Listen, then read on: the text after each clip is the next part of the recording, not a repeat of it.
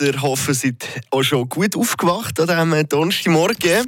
Eine Portion Wissen für einen starken Tag. Schlauere Tag mit Radio FR. Heute Morgen da gehen wir nämlich zusammen in den Kräutligarten. Der blüht ja so langsam, aber sicher wieder auf.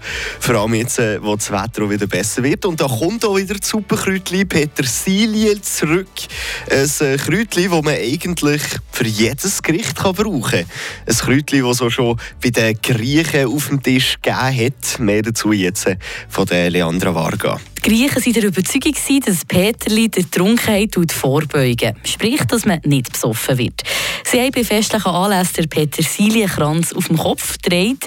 Weiter haben Krieger von Athen ein striktes Petersilienverbot gehabt, weil es die sexuelle Energie aufheizen. Voilà. Also das Peterli hat es faustdick hinter den.